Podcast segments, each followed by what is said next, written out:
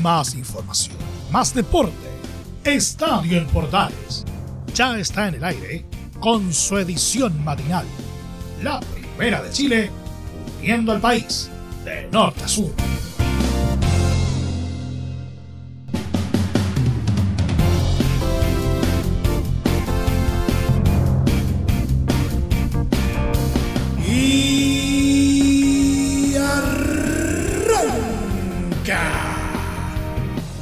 Señoras y señores, ¿cómo les va? Muy buenos días, bienvenidos una vez más, bienvenidos al show, día miércoles, mitad de semana, y hay noticias relacionadas en torno a la roja, algunas de ellas no son alentadoras, vamos a estar contándoles de qué se trata. Hoy se juega un nuevo encuentro por Copa Chile, el primer eh, mano a mano entre Unión Española y Colo Colo por semifinales. Vamos a estar contándoles eh, la previa de este importante encuentro. También vamos a, a contarles eh, novedades de la primera A, la primera B, cómo quedó Copa Libertadores y Copa Sudamericana que eh, jugaron una nueva jornada y por supuesto también vamos a tener un polideportivo bastante entretenido. Todo esto y más en 30 minutos. Aquí comienza, como siempre, Estadio en Portales AM.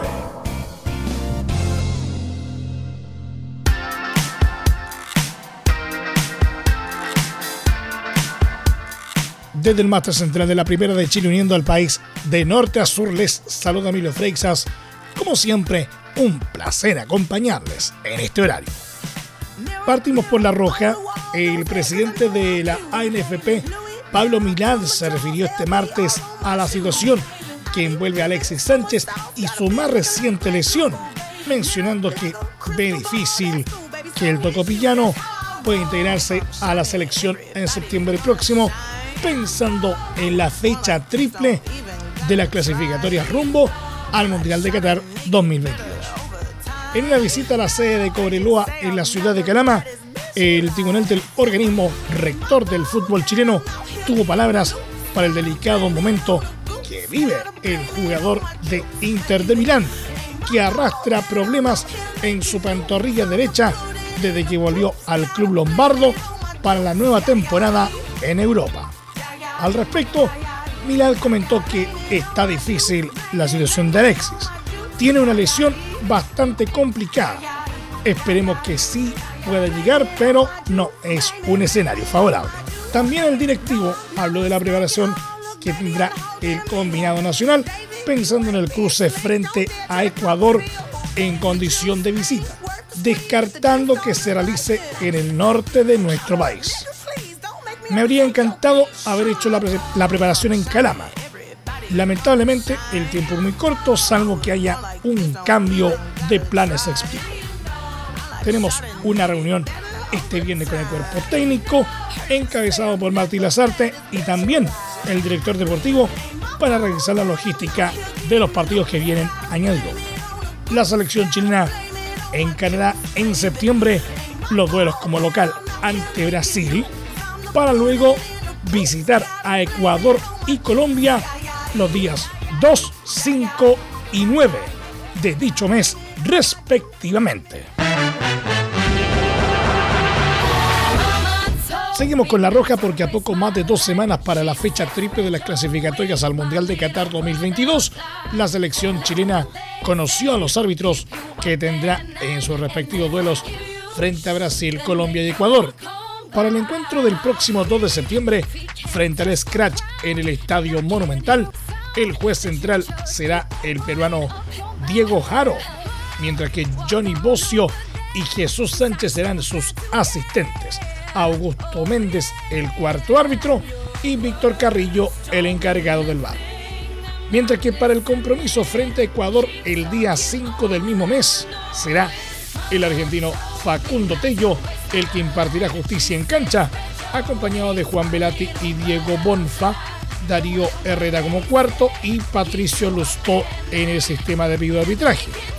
El trasandino fue quien pitó el cruce cuartos de final de la Roja frente a los brasileños, a quien Arturo Vidal trató de payasito. Por último, en el partido del 9 de septiembre frente a Colombia en Barranquilla, el árbitro central será el uruguayo Andrés Cuña, asistido por Nicolás Tarán y Pablo Llarena, Cristian Ferreira como cuarto juez y Rafael Tassi en el bar.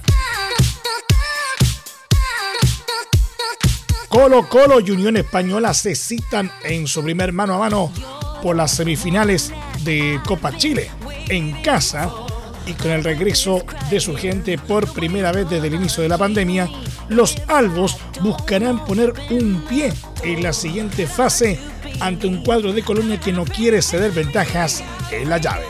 El último cruce entre ambos aún está latente, ocurriéndose solo tres días en el marco del Campeonato Nacional con triunfo para el Popular por 1-0 en el Estadio Santa Laura.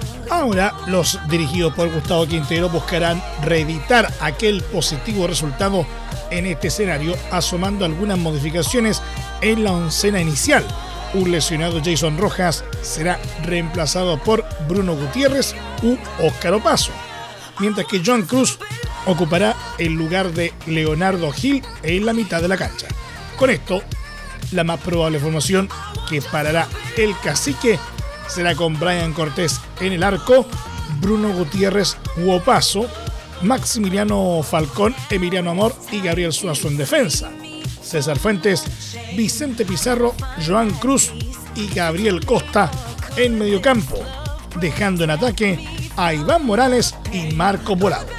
Por su parte, en Unión miran con cautela este compromiso, pero con la confianza de ratificar lo hecho ante Huachipato en la fase anterior, donde sortearon con éxito la serie tras el encuentro de vuelta.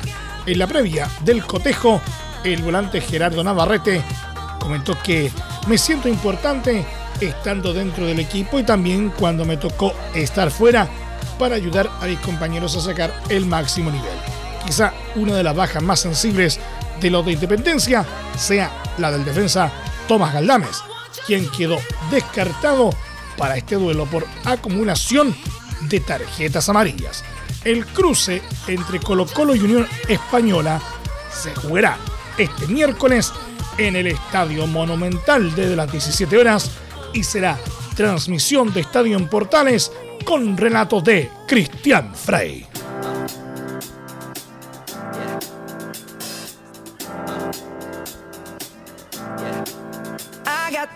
El delantero de O'Higgins de Rancagua, Francisco Arancibia, recibió un castigo de cinco fechas por parte del Tribunal de Disciplina de la ANFB por la expulsión sufrida el pasado sábado en la derrota del cuadro de Rancagua ante Deportes Antofagasta.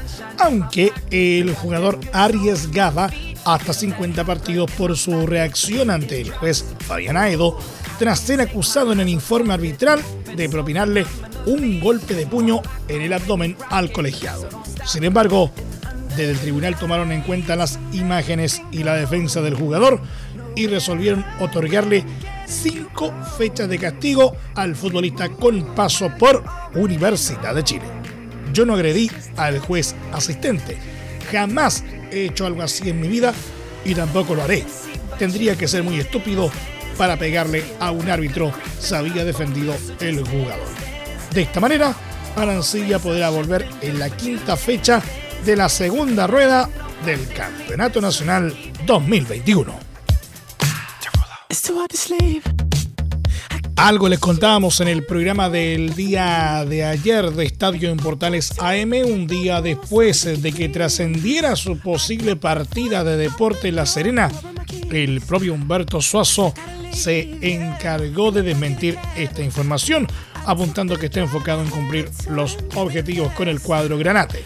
Distintas fuentes, recordemos, indicaron que el goleador de 40 años tenía conversaciones con la dirigencia de San Antonio Unido y la de los papayeros para acordar su traspaso, algo que fue descartado de plano por él mismo en sus redes sociales.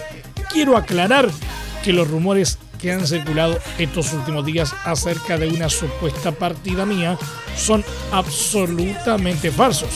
Tanto yo como mi familia somos muy felices y estamos muy agradecidos del club, su gente y toda la ciudad, publicó Chupete en su Instagram. A seguir trabajando para poder cumplir todos nuestros objetivos. Un abrazo, Humberto Arego. De esta forma, Suazo seguirá ligado a La Serena, al menos por el resto de este año, donde se ha transformado en un referente para el plantel que dirige Miguel Ponce.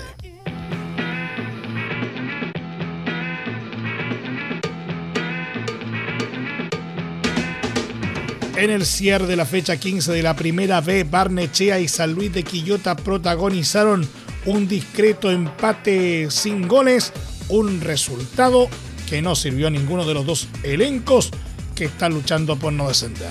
De esta manera, el cuadro de la región metropolitana quedó con 12 puntos en el puesto 13 de la tabla de posiciones. San Luis, en tanto, sigue penúltimo con 11 unidades, 4 más que el colista Fernández Vial aunque el cuadro penquista tiene 7 partidos menos. Repasemos la tabla de posiciones del ascenso chileno cuando ya se ha cumplido la fecha número 15 de la primera B. Lidera la tabla Deportes Santa Cruz con 26 puntos, segundo Coquimbo Unido con 25, tercero Puerto Montt con 25, cuarto Santiago Morning 24, quinto Deportes Copiapó con 23, sexto Rangers con 22, séptimo Universidad de Concepción con 21, octavo Magallanes con 21 puntos, noveno Deportes Temuco con 20, décimo San Marco de con 20 unidades, un décimo Deportes Iquique con 16, duodécimo Cobreloa con 15, décimo tercero Barnechea con 12, décimo cuarto Unión San Felipe con 12, quinto San Luis de Quillota con 11 y colista del torneo por ahora, mientras regulariza su situación, Fernández Vial con 7 puntos.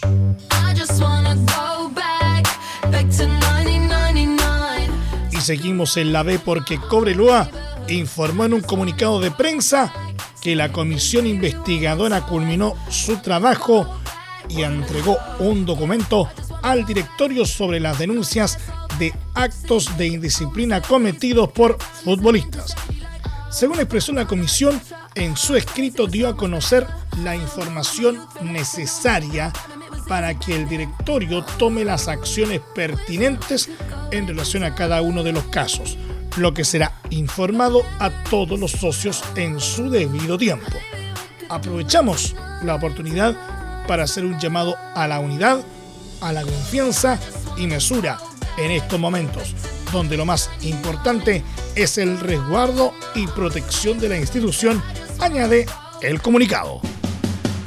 Entre marco grande y marco chico, media vuelta y vuelta completa. Escuchas Estadio en Portales en la Primera de Chile, uniendo al país de norte a sur.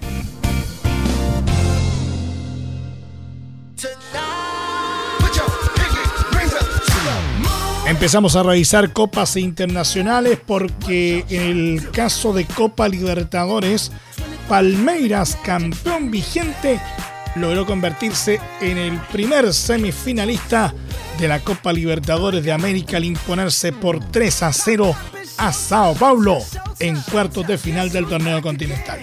Tras el 1 a 1 de la ida, el Verdao logró sacar diferencias de local en un partido que se comenzó a resolver de manera temprana gracias a la conquista de Rafael Veiga a los 10 minutos.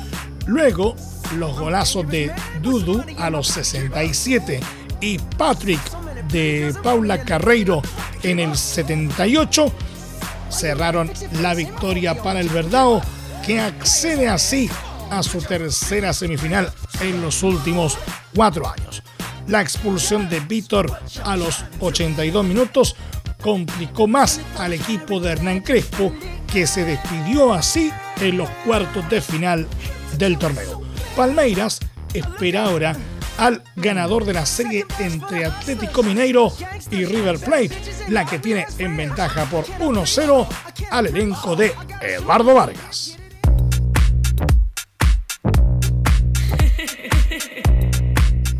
Y por cierto, pese a que la presente edición aún no llega a su fin, la Conmebol dio a conocer este martes el calendario de la Copa Libertadores de la temporada 2022.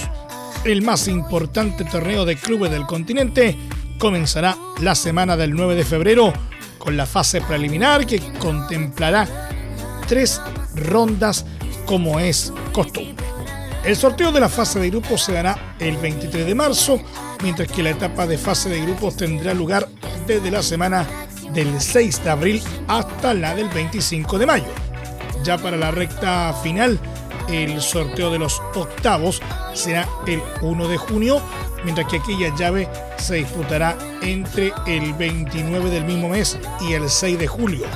La ida de los cuartos jugará el 3 de agosto y la vuelta siete días después, mientras que las semis verán acción la semana del 31 de agosto y del 7 de septiembre. La gran final del certamen se jugará el sábado 29 de octubre en sede a confirmar.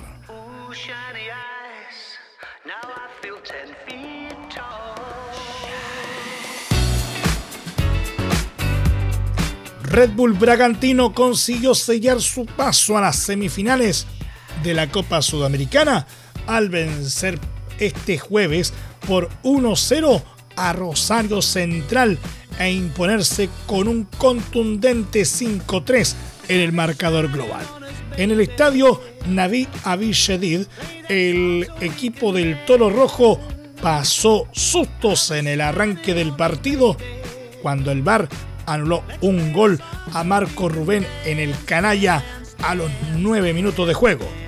Ya en la segunda mitad y cuando la visita más empujaba por llegar a la apertura de la cuenta, vino el gol de Arthur en favor de los locales, sentenciando el resultado a los 90 más 4.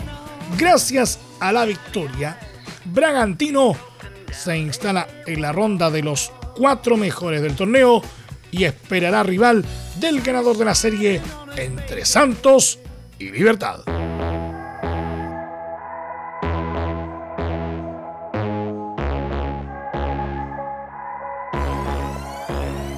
El chileno Guillermo Maripán vivió una jornada de dulce y agraz este martes al volver a la titularidad en la derrota que AS Mónaco sufrió por 1-0 ante Shakhtar Donetsk en la ida de la ronda final de clasificación en la fase de grupos de la Champions League. La actuación del zaguero nacional se dio durante todo el partido teniendo de igual forma un correcto rendimiento en el bloque defensivo del conjunto francés. En el desarrollo del compromiso, el equipo del Principado sucumbió en el marcador ante el solitario gol de Pedriño a los 19 minutos de la primera etapa. Con el resultado final, Mónaco deberá buscar la clasificación ante Shakhtar en la revancha del próximo miércoles a jugarse en el estadio Metalist de Ucrania.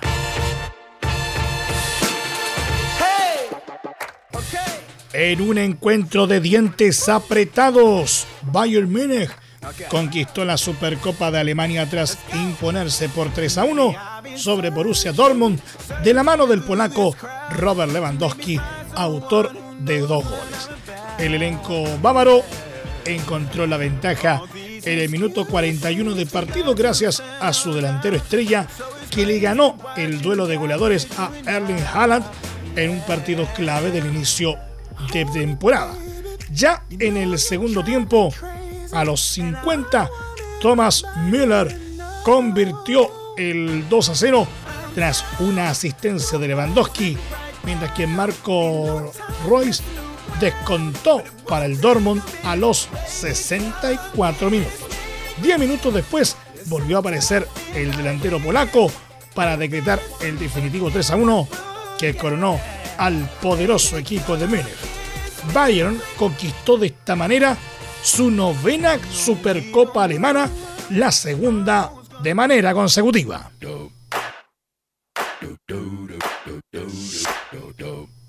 Nos vamos al polideportivo empatados con un juego para cada uno.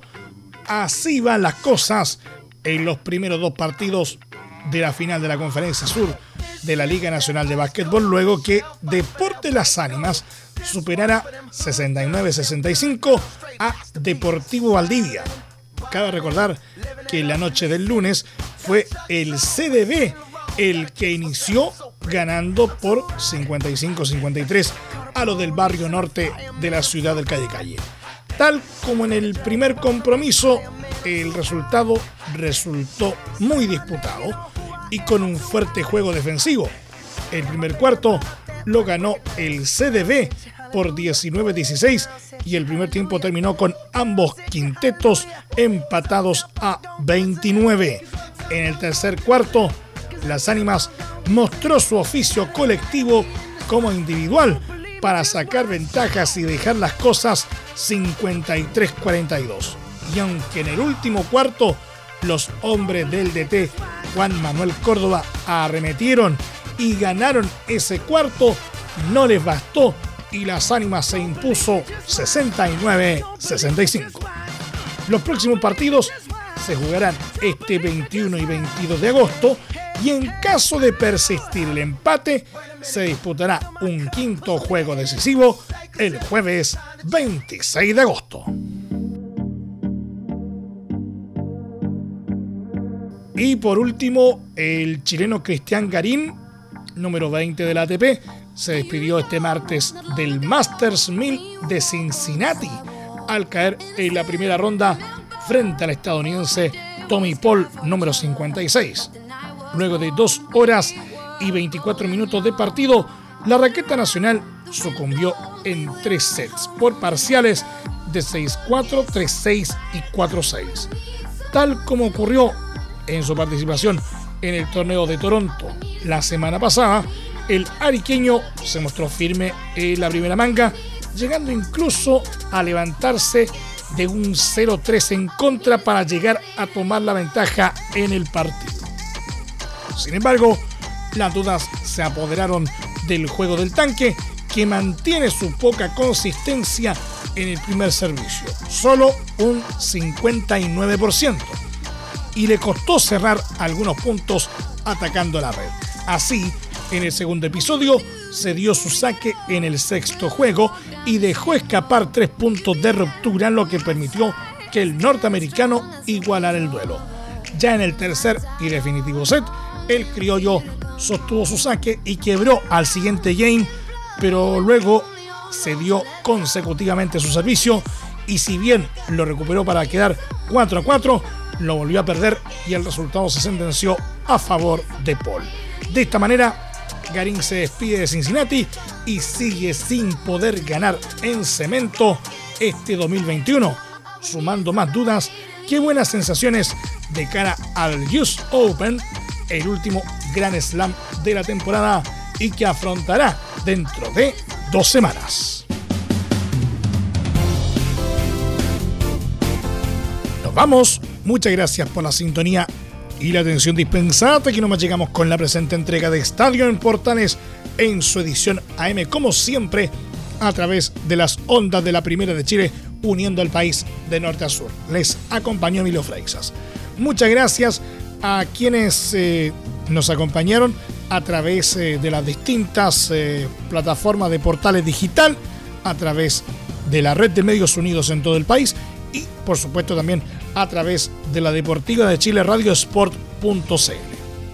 Continúen en sintonía de Portales Digital porque ya está aquí Leo Mora y la mañana al estilo de un clásico. Portaleando la mañana a continuación.